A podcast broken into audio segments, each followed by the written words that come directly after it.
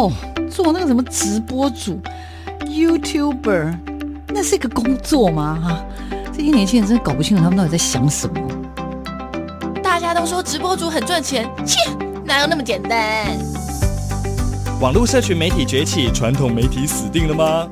直播平台真的像你想象中的色情满满？它的真实情况到底如何呢？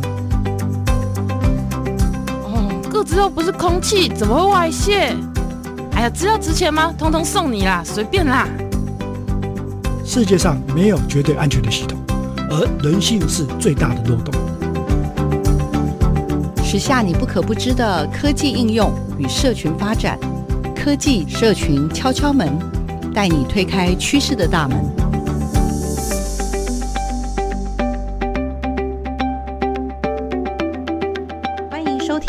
一个礼拜六的上午十点到十一点的。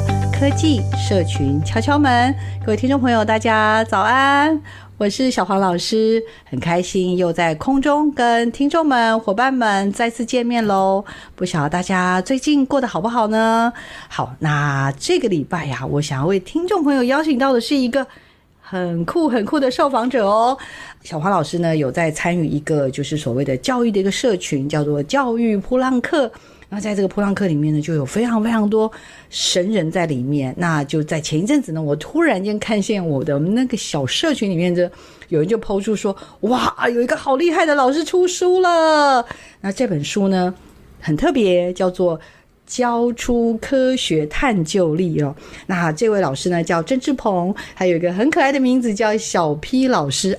那我自己觉得，科技社群敲敲门，我们其实就是在谈科技、谈社群，然后也希望让听众朋友能够，呃，听节目就能够长点知识哦。然后大家也觉得，我们所有跟听众朋友介绍的主题呢，其实都不是遥不可及，都在我们的生活周遭哦。好，来，我们来欢迎一下我们这个礼拜的嘉宾小 P 老师。哎，主持人好，各位听众大家好。小 P 老师本身是国中的科学老师，老师主要是教理化的，对，教理化的，没错。而且小皮老师呢，从小就喜欢科学，可是到了学大学之后，就对科学有一些迷惘哦，所以他在这十多年就投入了科学教育的领域。如果你说，诶，我对科学教育没兴趣，那我还要听这一集吗？No No No No No，千万不要这样想。为什么？因为我个人真的觉得有很多事情真的就是叫做基本功。我们的科学探究力呢，绝对是每一个公民的基本素养。好，为什么一个从小喜欢科学，可是到了大学却开始对科学很迷惘，而最后最后又决定投身在科学教育的这样子的一个领域，这到底心里的转折是什么？帮我们跟听众朋友分享一下好不好？就喜欢科学这件事情，就是从小啦，就是我就发现说，呃，我喜欢看的书啦，好喜欢玩的东西，都跟科学有一些关系。我不知道大家小时候怎样，我们小时候家里买很多的那个谜语的书。就一整本哦，全部都是谜语或者是一些动脑啊、益智类的，然后就很喜欢，就从头看到尾哈。牛顿杂志我们家是从第一期开始订哈。其实我现在回想起来，我应该是看不太懂，嗯，里面的一些东西。可是我印象中，我应该是每一本大概都可以从头看到尾，就是。即使在有点不懂的情况下，大家都可以从头看到尾哈。所以呃，我对于那些那一类的东西是，我现在回想起来，知道是自己是着迷的啦，是觉得是喜欢的。从小时候读的东西哈，然后看的东西，大概还蛮确定说自己应该是，如果要分什么理工跟人文这两个方向好了，然后就是对于理工类的东西会比较有兴趣。讲讲，我其实也有想到说，我小时候也看《古文观止》啊，也看一些历史故事书，就都看。但是我觉得确实是往科学方向比较明显。哦，我我书里面有写到一件事情，还蛮可怕的，就是我小时候有拿那个超级小刀，就是一整把都是金属那个，就手抓的那个小刀就戳到那个插座里面。嗯，我已经忘记我当时为什么要干这个事情，真的很可怕。对对对，总之就是会乱搞。那这件事绝对不要做，绝对不要做，那是实在太危险。可是那个时候就有触电到，因为其实那个两个孔，我现在知道了，那两个孔其实有个有电，有个没电。嗯，有个叫火线，一个叫地线，然后就刚好二分之一的几率就戳到了有电那边，那手就整个麻掉啊，然后就那个整个肌肉紧缩，就就那个小刀手其实放不太开。对，其实有点危险，对不对？好、嗯，但是我这个 非常危险，千万千万千万绝对不可以做，这是小 P 老师错误示范。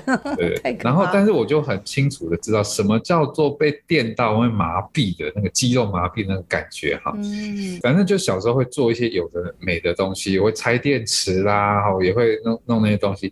到国中还是到高中还是什么时候，慢慢这些东西我就没有再弄这些东西了哈。在课堂上，我觉得我还是对于科学课。是擅长的，那老师讲的，我也觉得我可以听得懂，我可以接受，我可以把它记起来，我可以去呃写对很多的题目。那当然写对很多的题目的情况下，就会觉得说我好像是很擅长科学的。好，但我很后来很后来才知道。写对题目跟擅长科学是两件事。好，这个还蛮容易让人家误会的，就是说你在考卷上表现很好，跟你真的知道这门学科在干什么，其实是距离很远。总之，我自己对自己的评价就是，哦，我就是个科学人。到了大学，也就是考上化学系嘛，那就继续在科学的领域上钻研。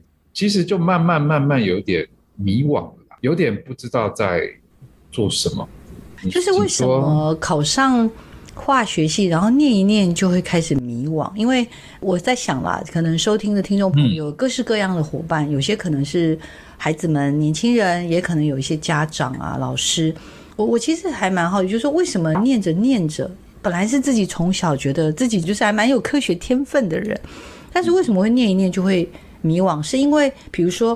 太多的理论，然后堆积过来，或者是在做实验的过程中，让你觉得，就是我这一生都要以这样为生，然后我会是乐此不疲嘛？我的意思说，那个迷惘是在什么样的点？嗯、你知道，我小时候说喜欢看那个谜语书，好，或者是一些益智类的东西，它就是有一个问题给你，它是一个 puzzle，它是一个谜题，嗯，然后呢，你要去找线索，你要去思考，然后你要去花一些。探究的那个历程，哈，嗯嗯，那个过程非常的刺激，解谜，然后解到最后，哇，那个答案，不管那个答案是对的还是错的，哈，即使是错的，你会很赞叹那个设计这个谜语的人的那个巧思，觉得哇，这个很精彩，哈，所以它有一个探索的过程，然后有一个你原本不知道答案，最后答案揭晓那个很兴奋的那个过程。然后我发现，我小时候很喜欢看的一些科学故事，呃，其实数学家他们也都一样啊。我最喜欢的那个典型，也就有这个历程，就是原本谁谁谁是怎么想的，谁就看到他的想法好像哪边怪怪的，然后收集一些资讯，收集一些资料，突然有一个某个突破性的发现，证明了 A 的想法对，B 的想法错，那一个整个推理的过程，那简直是一个。推理小说里面的情节不是吗？那个推理的过程会让我觉得很开心、很很美妙、很刺激的那个事情啊。但是慢慢的发现到，其实我现在讲的这个东西也是在我当学生的时候没有那么清楚的，就是事后回想，觉得是这个样子哈。就是其实我们接受的课程里面少了这个部分。在某个单元的第一步就直接把答案给你，你必须要把那个答案给记起来。那我们做的最多的努力是在这些公式、这些算式、这些东西都记起来之后，用它来解决考卷上的问题。嗯嗯。好，所以呢，那个东西是怎么知道的？怎么会有人想要知道这个？他论述的这个，当时还有没有其他的可能性？那是怎么排除其他可能性，然后去确定他的说法是最好的？这个说法的这个过程，全部都在教学上是没有的。嗯，所以那一个让我觉得最有趣、最刺激的那个部分，其实就很长的时间都缺乏。嗯嗯嗯，对，这是回想起来，或许是这个原因，然后让我觉得，呃，因为我们从国小、国中、高中、大学都一直在收集很多的结果。我用的比喻就是，你等于是每一本小说一下就是直接告诉你最后一页是什么，不好玩嘛，不是嘛？就是直接把每一本的结果都记起来，每一个都爆雷，好，然后把那个爆雷的结果还要记起来哦。嗯，对。哦，记起来之后你还要去考试，这样子，好，所以就变成一个很无趣的结果。那就如同刚刚老师讲的。呃，因为我们以前也缺少了那一种职业生涯规划，甚至更觉得说，哎、欸，我这一科就是分数都很高。我们最常啦看到有啊，是啊，是啊，因为从小到大可能理化成绩都非常好，所以就觉得我肯定就是走这条路。但是念下去之后，想说，哎、欸，奇怪，好像跟我想的不太一样。我好像不会是一个化学家。啊，我要跟听众朋友介绍一下，其实后来的小皮老师虽然没有继续成为化学家，但是老师后来成为了一个非常非常棒的鬼才的科。科学家吧，因为呃，小皮老师在这十多年哦，他得了非常非常多的奖。然后我觉得更重要的是，老师其实去开启的所谓的科学探究这件事情的一种很多的这样的可能性。那这次老师这个这本书，其实应该算是怎么讲？大家敲碗敲到碗都快破了，终于出现了这本书哈。啊，老师得了非常多奖，包含二零一四年的全国优良特殊教师。呃，然后台北市的优良教师是一百零九年，以及这个未来教育的这个二零一七年的专案入选台湾一百亲子天下，你看创新一百就两次哎，好，然后我们教育部这个教师专业成长这个研习的孟德恩次方的中学组的总招，所以还是想问你一下，就是从你自己觉得啊，咋惨了，我可能不是一个科学家，到后来你竟然成为一个真的好棒好棒的。科学老师中间又是怎么样一个小的转折？说实在，成为老师这件事情就不是在我的规划里面。那实际上说规划怪怪，因为根本就没有任何规划。所以我们那个年代的情况就是，你考到哪里就去念哪里吧。我们那时候很多人啊，到大三、大四都会开始陷入一种有点恐慌的局面，因为要做一些选择。那你到底是要当兵还是要念研究所？那为什么要念研究所？因为不想当兵。那或者是我不知道我要干嘛，那就是再考个研究所看看。其实很多人都这样子。嗯。然后那时候确实是陷入了一些抉择，就是这个领域，呃，接下来我如果选下去之后，可能就是还要在里面待个十年、二十年、三。因为我们以前的逻辑就是你一份工作就是会做到退休嘛，哈。嗯。那现在当然不太一样啊，只是当时大家都是这样想，就会有一个疑惑，就是呃，如果这个领域是这个样子的情况，我是不是真的要在这里？一直待着这么久，但是下一个问题就是啊，如果不做这个，我要让他做什么？那后来想了很久，想了很久，就想说我好像可以去当老师。哈，一开始的想象是当老师没什么困难的，因为我是在求学阶段还蛮顺畅的嘛，就是考试也考得还不错啊。我把它叫做考试胜利组，嗯，就是在 在在考试这个领域上可以获得成就的一群人，考试胜利组。嗯，但是。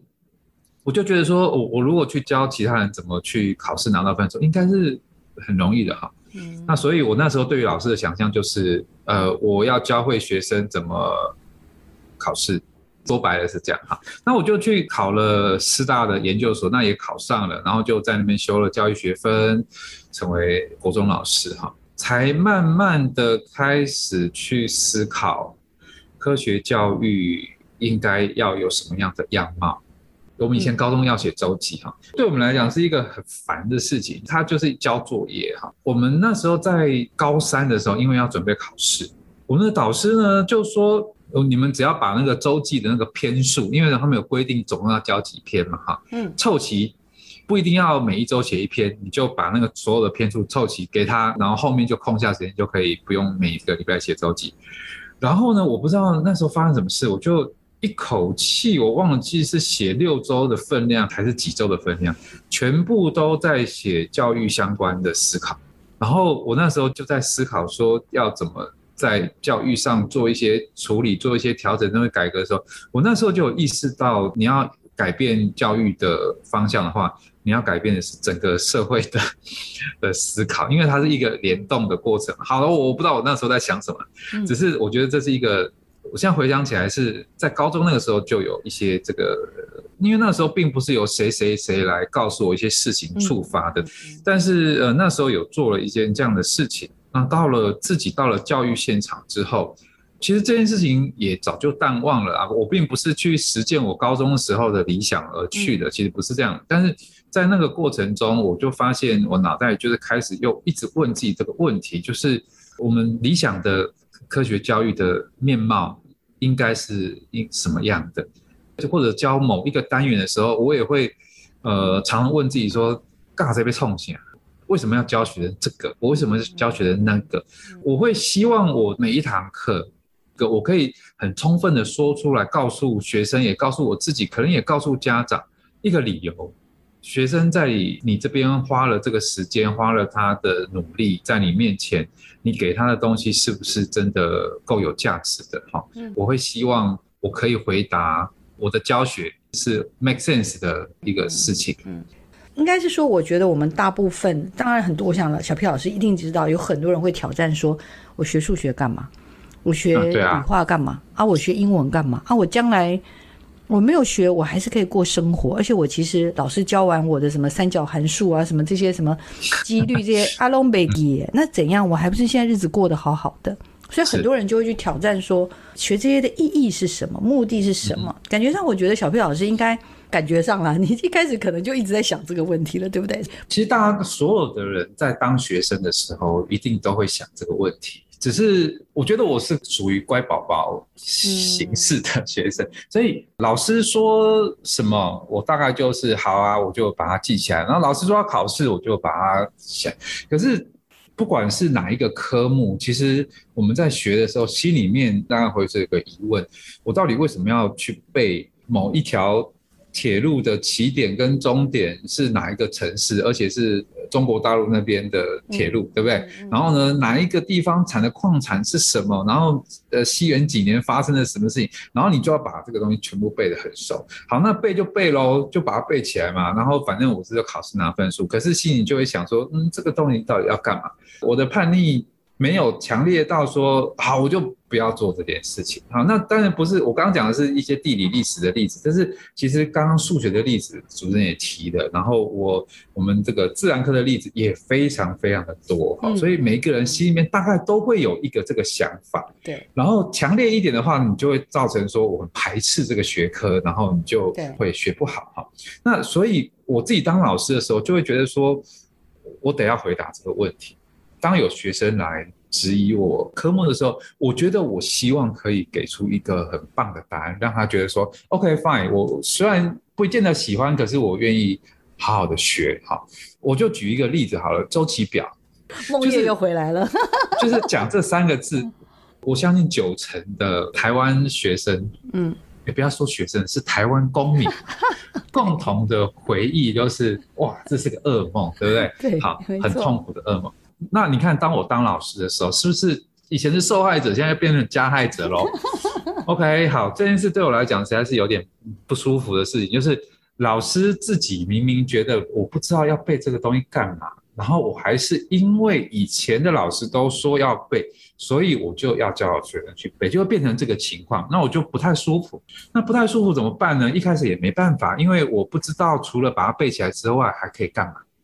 我是化学系的哦。我没有办法回答这个问题。嗯嗯，依照我刚刚讲的习惯说，我会一直问自己，无可讳言，其实周期表绝对是科学上或者是化学上一个非常非常重要的发明，重要性绝对是值得每一个人去知道它的。有几年的想法就是，大家都知道蒙娜丽莎的微笑，嗯嗯，不管你是不是呃念美术的。你可能都觉得说，哎，知道一下这一幅画，这个世界上曾经存在过这幅画，是一个理所当然的事吧？因为它是一个很伟大的画家的一个伟大的作品，对不对？嗯。所以它就变成一个常识了。那你知道周期表是什么样等级的东西吗？它是一个从人类开始发想到它做出来，也将近花了一百年。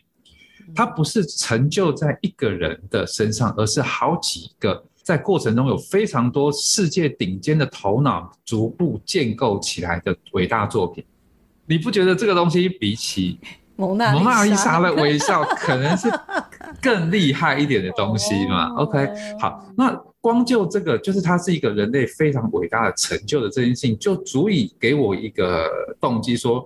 我得带学生去认识一下他。嗯、那但是其实我心里面还是有一个怪怪的想法，就是说，难道只是这样吗？嗯，因为他很棒很伟大，所以我就要去塞给学生说，来你就把它记起来，然后你把它背起来，好，那把它背起来就等于是呃认识它的伟大了嘛，好，接着我就开始去科学史，开始去了解、去认识说这一份周期表是怎么建构出来的，就发现说哇，这里面有非常非常多的科学思考，它是。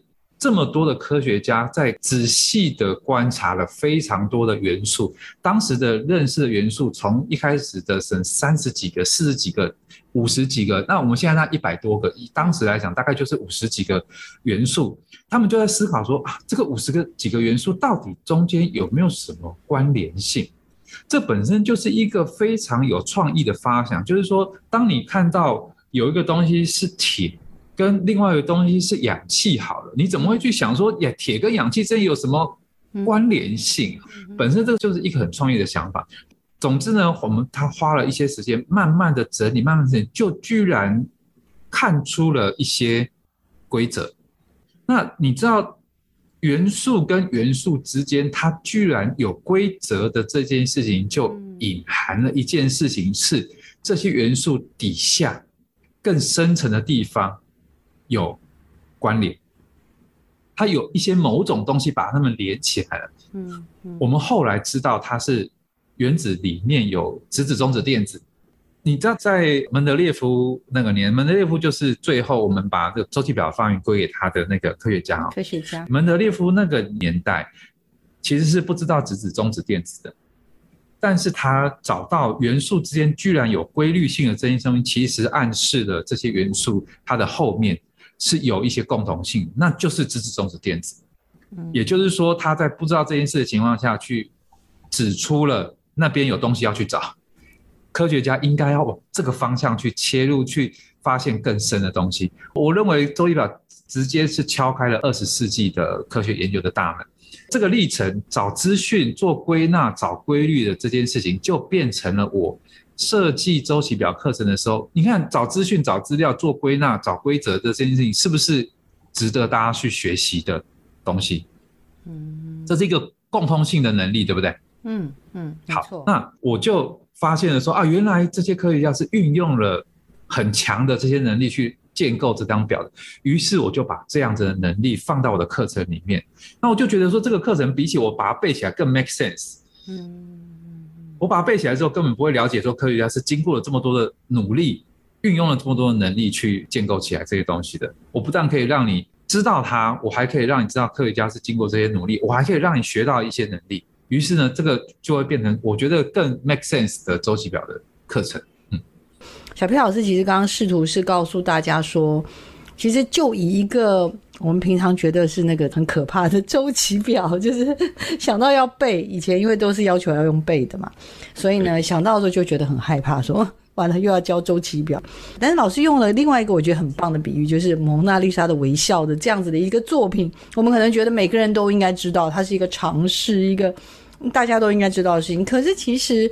周期表它其实也是一样的概念，它在这样子的呃数百年的科学家的努力之下，它也是很多的伙伴们就前仆后继，从一开头的可能只有五十几个元素，到后来开展出来的这么完整的周期表，而且甚至像刚刚老师所说的，统整出来的这个门德列夫这位科学家呢，其实他甚至不只是只是统整，他还往下一个阶段去告诉大家，指出了未来的方向。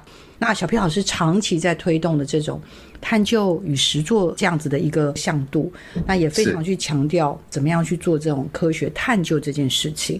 所以老师，我比较好奇，因为在您的书里面，我就帮忙先先破个梗了哈。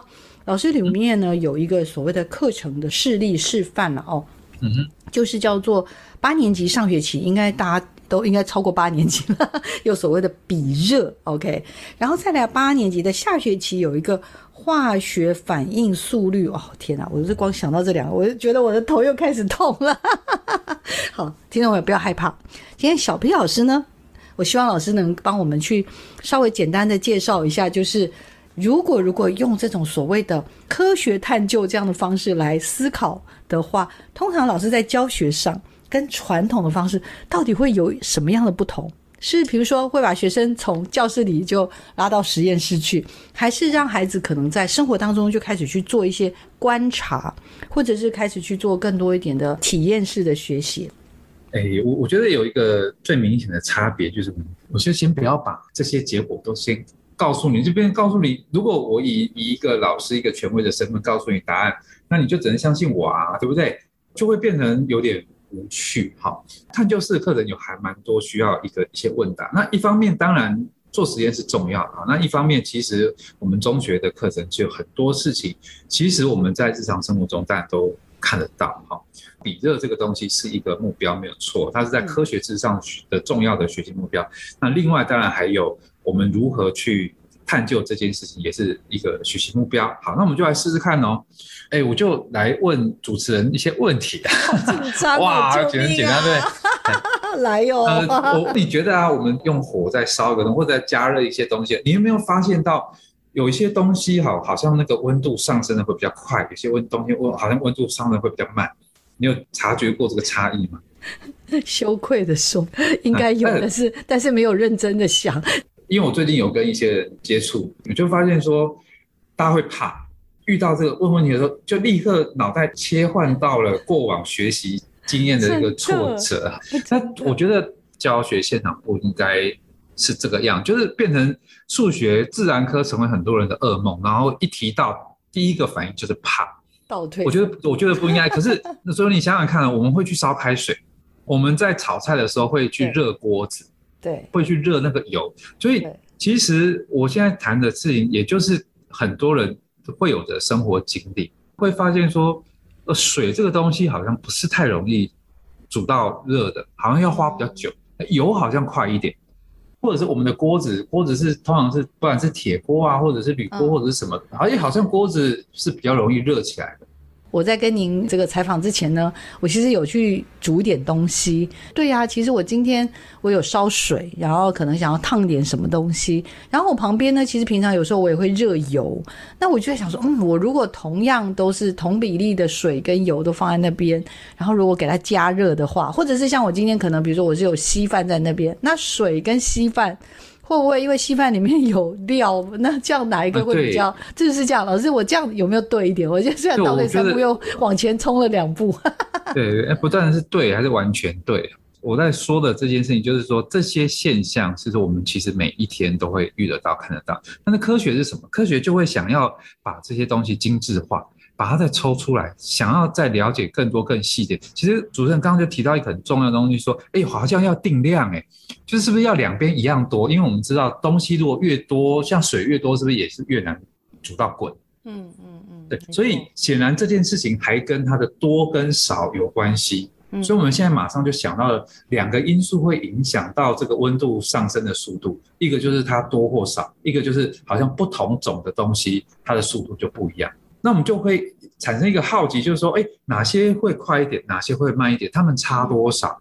就从这个点去切入，我们就可以说啊，如果我们想要知道，例如说水跟油，我们好像知道油速度是比较快，呃，真的吗？我们就是认真的来试试看这件事情，就是准备一样多的水跟一样多的油，嗯嗯嗯，然后我可不可以一个在瓦斯炉上点，一个在电磁炉上点？好像也不行，我是不是要用同样的？如果认真要做比较的话，这些过程就会引出一个我们刚刚讲的主题，叫做比热。比热就是在在描述这个物质啊，容不容易这个温度被拉上去。嗯，像水就是一个比热相对比较大的东西，所以水这个东西的温度是不太容易上去的。油的话，相对水来讲，油的温度就容易上去的多。那铁的话就更容易被拉高。他可以想象说，过往在学习这个东西的经验是，通常老师在讲比热的时候，第一件事情就是在讲比热的定义。我要开始喽，这是一个痛苦的回忆哦。对，一克的物质上升摄氏一度所需要的热有几卡？这件事情叫做比热。好可怕，我好害怕。大家可以想想看，其实过往的大家的习惯就是这一句话会出现在这个概念要教的这第一句话。就是告诉你结论，比热就是一克的这个物质要上升一度所需要的热有几卡，就叫做比热。比较严重一点的话，接下来就是题目了，重复的去运算这个。但是反过来说，刚刚的过程是不要告诉你比热，我不要告诉你说，我在问的问题是，我们有没有察觉到我们在加热不同东西的时候，哎，温度上升速度好像不太一样。嗯，我们从这个点切入。好棒哦！对，我觉得如果这样就不会觉得那么那么恐怖。我的意思说，刚那个一把那个比热的定义，我说 哇，就听到，然后又想到老师，你知道吗？那个梦夜不是只有这样，梦、嗯、夜是再来就是接下来就有很多的题目 让你去算。然后这会告诉你说质量，是吧？就就接下来去做更多东西，然后就啊，然后就一辈子觉得再也不想要看到这些东西了。呃，其实真正好的教学也不见得是为了探究哈。你看我们现在连实验都没有做，是我们现在就是单纯这种讲述法在操作，就是它的是一个有脉络的东西。当你察觉了。物质有很多很多的性质，其中一个性质是它温度上升的，有些容易一些，有些不容易一些。嗯，然后我们就接下来谈说，哦，我如果真的想要知道这件事情的话，我可以怎么做实验？做完实验之后，你会真的发现说，当这个油啊温度已经上升了，例如说五十度的时候，水可能才上升个二十五度。那你说，呃，油的速度是水的两倍是吗？啊，我们可不可以把这件事情啊？一个指标出来，假设我们在跑步，我们是不是会想说，哎，我跑得比你快，快多少？可不可以有一个方式去描述，说我比你快几倍的这件事情？那个东西叫做速度，嗯，对不对？好，那刚刚那件事也一样，我可不可以去描述说，哎，这个东西好，温度很容易上升啊，那个东西的温度比较不容易上升，水是油的两倍，那我们就去跟水去比，跟水去比。温度上升的难易程度，这个东西我们就把它取了一个名字，就叫做比热。我跑得比你快多少？我们把这个取了一个名字，叫做速度。嗯，那我们有另外一个东西叫做，哎，这个的温度上升的速度哈，比这个水更快一些，它是更容易上升，或者是水的温度上升的困难程度是另外一个东西的两倍。那我们把这个东西啊取了一个名字，就叫做比热。嗯，最后最后才是把专有名词。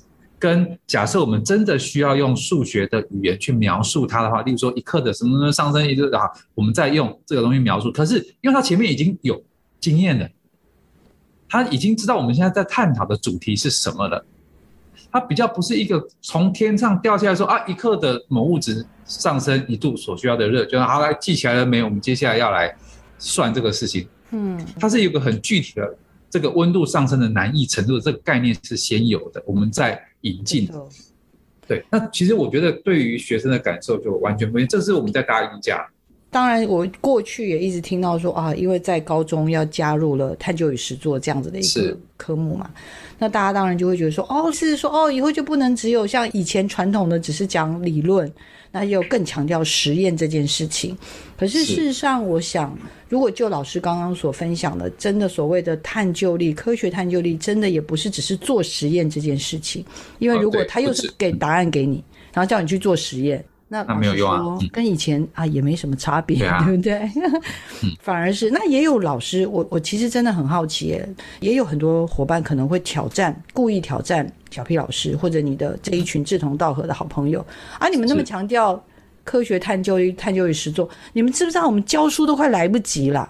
那怎么还有时间搞这些搞东搞西？然后这些学生又调皮捣蛋，然后又不一定那么受控。是不是也有很多人三不五时会这样挑战你？我想应该很多吧，哈、啊。对啊，对啊。其实我们在这个历程中最常被提出来要问的就是：啊，时间不够啊，好，或者是这个实验室哦有点危险哎。我觉得实验，那我们学生进到实验室都是调皮捣蛋的，我我没有办法做实验哈。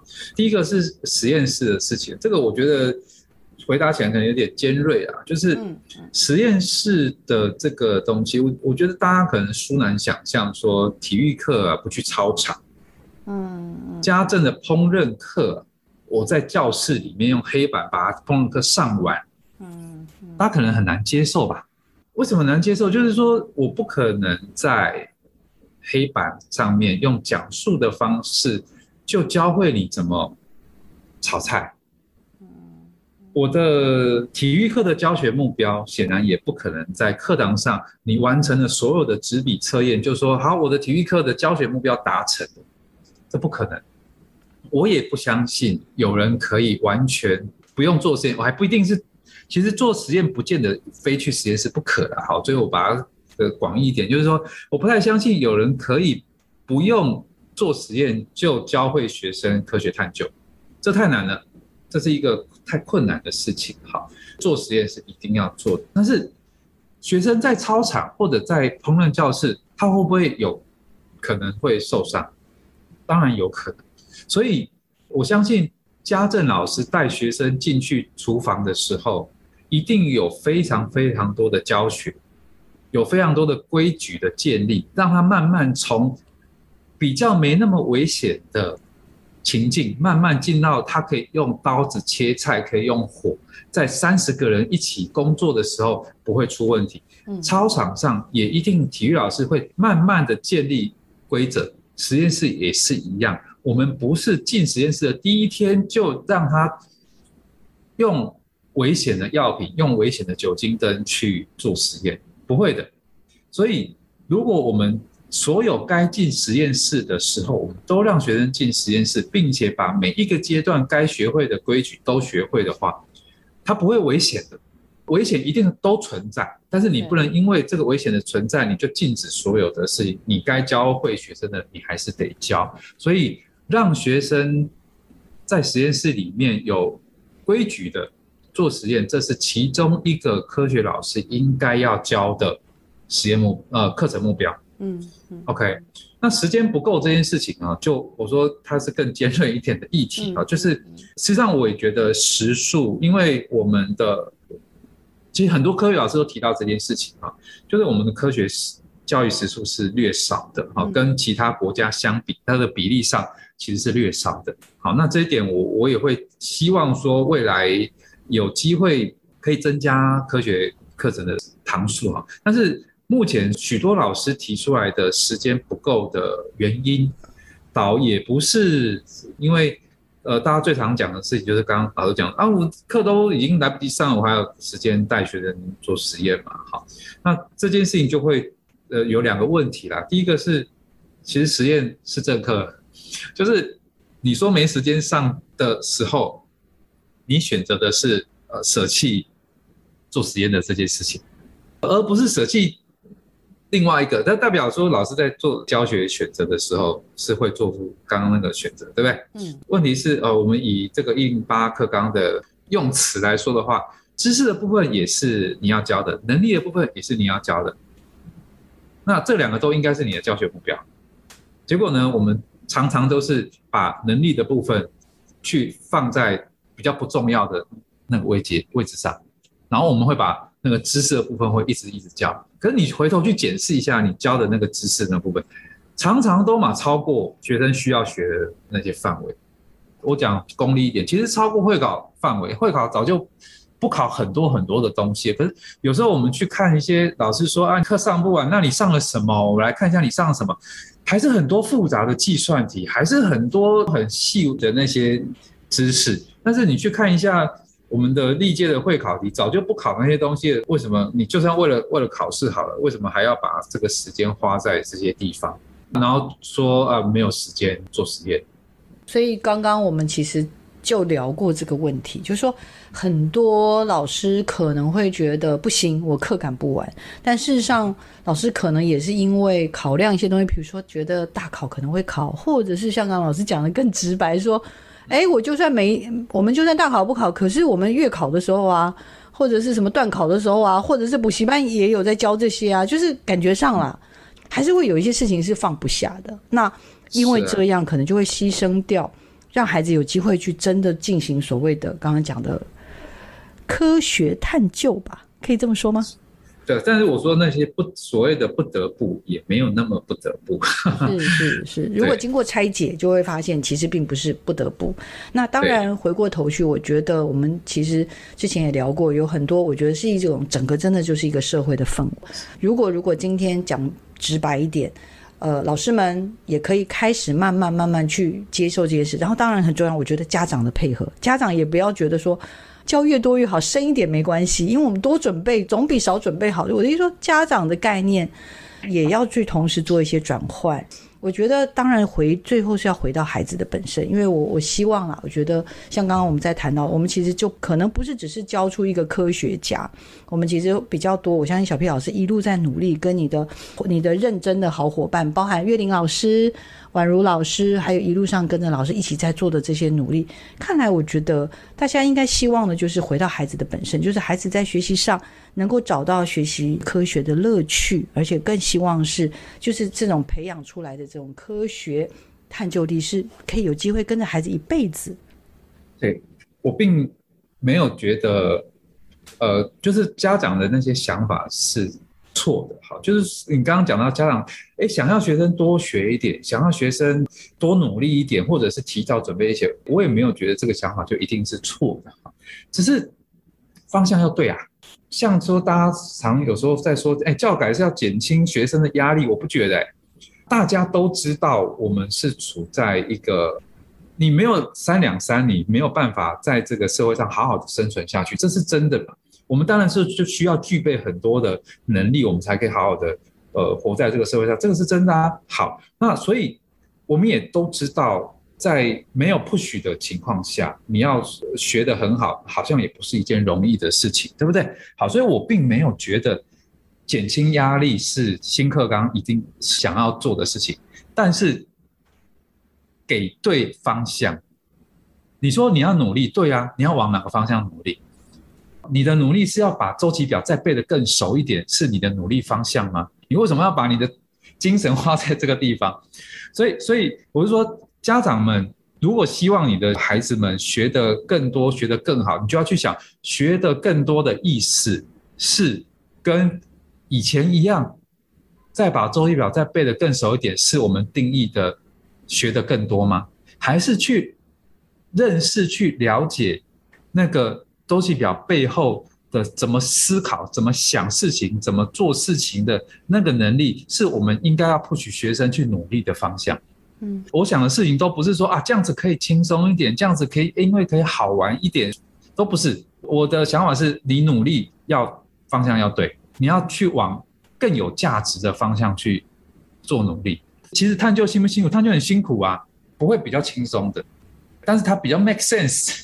嗯，关于疫情啊，其实这五月十八号以来的所有的改变，嗯、其实我也很担心诶。像老师所推动的这些，呃，科学探究力这件事情，我们会因为疫情，然后接下来可能就开学的这样子的一个阶段，会因为疫情而没有办法推进科学探究力吗？我怕又被大家找到新的借口了。老师怎么看这件事？Okay.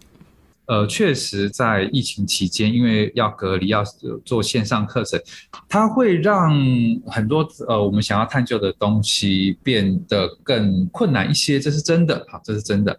那么呃，其实不是只有探究课嘛，其实所有的科目的，因为都是一个崭新的形式的出现，其实都变困难哈。但是我们一样把这个整个学习的东西做个拆解哈。把整个探究的历程，如果我们做拆解的话，会发现说，呃，很有趣的地方是，其实，在探究的历程中，探究不是从头到尾都要泡在实验室里面的。OK，探究其实有很多的事情是在事前的思考规划，事后就事后是指实验结果之后的呃数据的整理、它的分析、它的辩证、它的讨论。那所以。它的实验的前跟实验的后，很多重要的训练都不需要飞在实验室。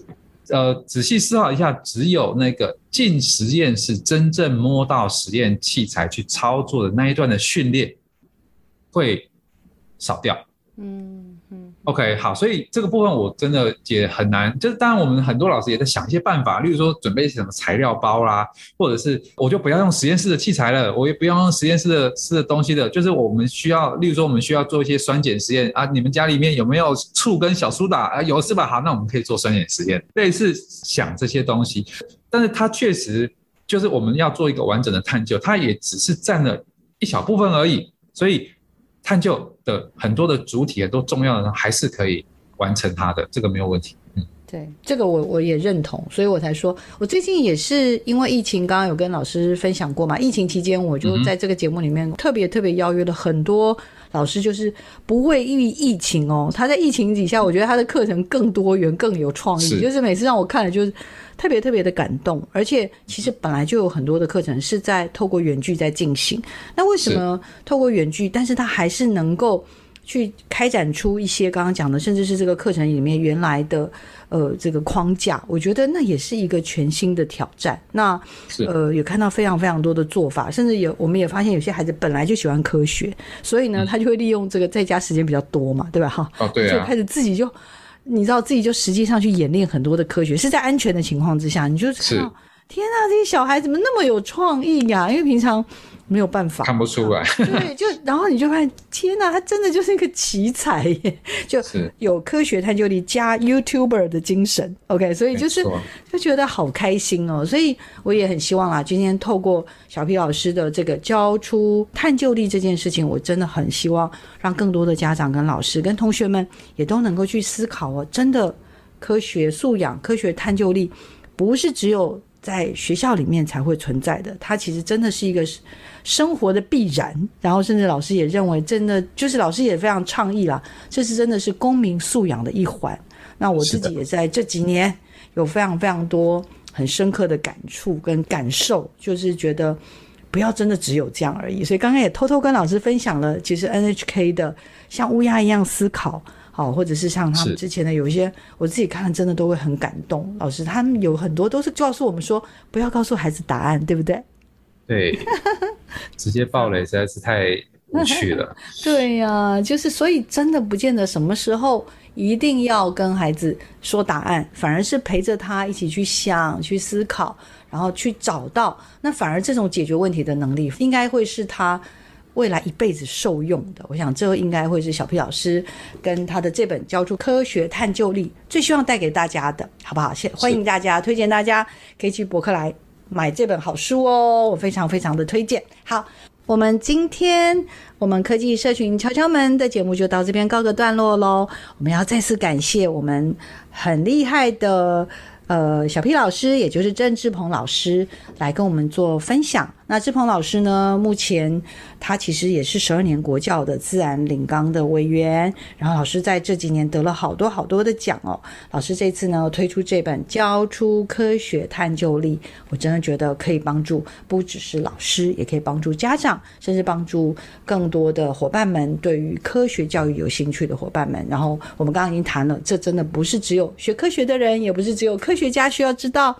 全民都应该要知道哦。然后我们再次感谢小 P 老师来到我们的节目现场，也希望小 P 老师这本书大卖，然后呢，让更多人可以认识科学探究力。我们谢谢小 P 老师，小 P 老师谢谢你。好，谢谢主持人，谢谢各位听众。嗯，OK，我们就在这边跟大家说声再会喽，也请听众朋友持续锁定我们的科技社群敲敲门，我们下礼拜六见，拜拜，拜拜。